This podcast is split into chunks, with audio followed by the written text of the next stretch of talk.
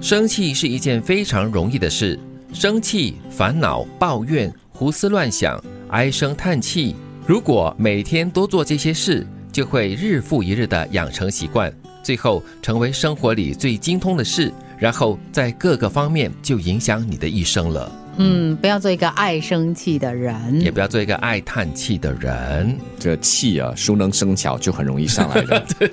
但是上的这个位置和点上不对，对对对，所以这里就提醒你了，你日复一日哈，就是年复一年的这样子做这个东西，就养成了一种习惯了，而且是一种坏习惯。嗯，就是烦恼啦，然后抱怨啦，胡思乱想啦，就动不动就生气这哎，样子。你提到烦恼，也就是包括了我们一些思维方式。嗯，你老是以这样的模式来想东西，又或者是比较负面的来看事情的话，哈、日子长了就变成一种你的思维的习惯方式。嗯，嗯，其实我觉得最伤的应该是生气，对因为生气呢，首先它伤你的内在，你的血管各方面可能都会每天受压力。嗯，然后另外呢，就是你旁边的人，要么会因为他们不断的在忍受你，终于有一天会爆发，两个人就会有摩擦，不然的话就是他们会疏远你。或者是你每天都担心这个，担心那个，小事也担心，大事也担心，就养成了一个很会担心的习惯，这也是一种会让你的这个忧郁症哦会爆发的。这种是会引起啊人际关系嘛？啊但是如果从生理上来看哈、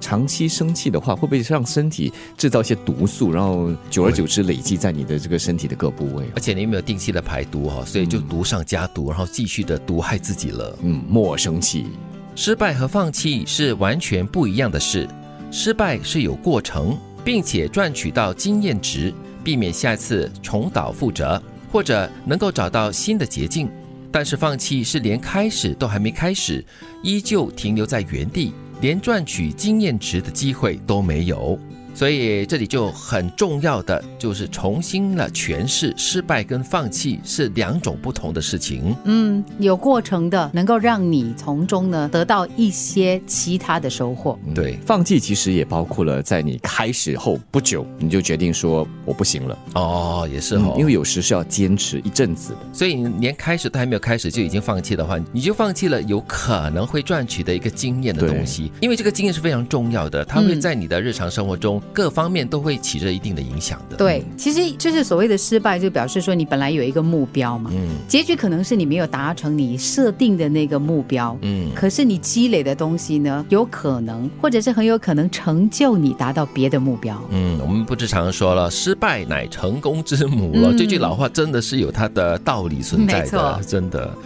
不属于自己的东西不必争，属于自己的东西不用争。经历越多，越容易看开。以前想要是因为不懂，现在想要是因为看懂。余生静而不争，也是一种大智慧。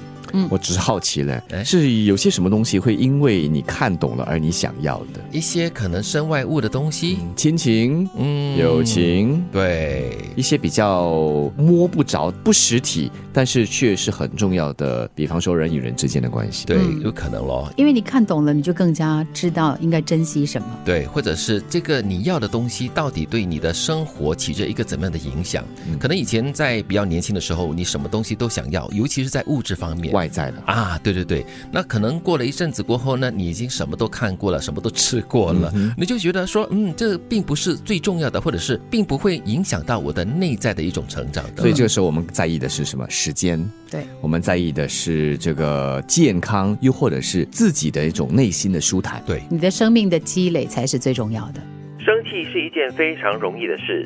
生气、烦恼、抱怨、胡思乱想、唉声叹气，如果每天都做这些事，就会在日复一日的养成习惯，最后成为生活里最精通的事，然后在各个方面就影响你的一生。失败和放弃是完全不一样的事。失败是有过程，并且赚取到经验值，避免下次重蹈覆辙，或者能够找到新的捷径。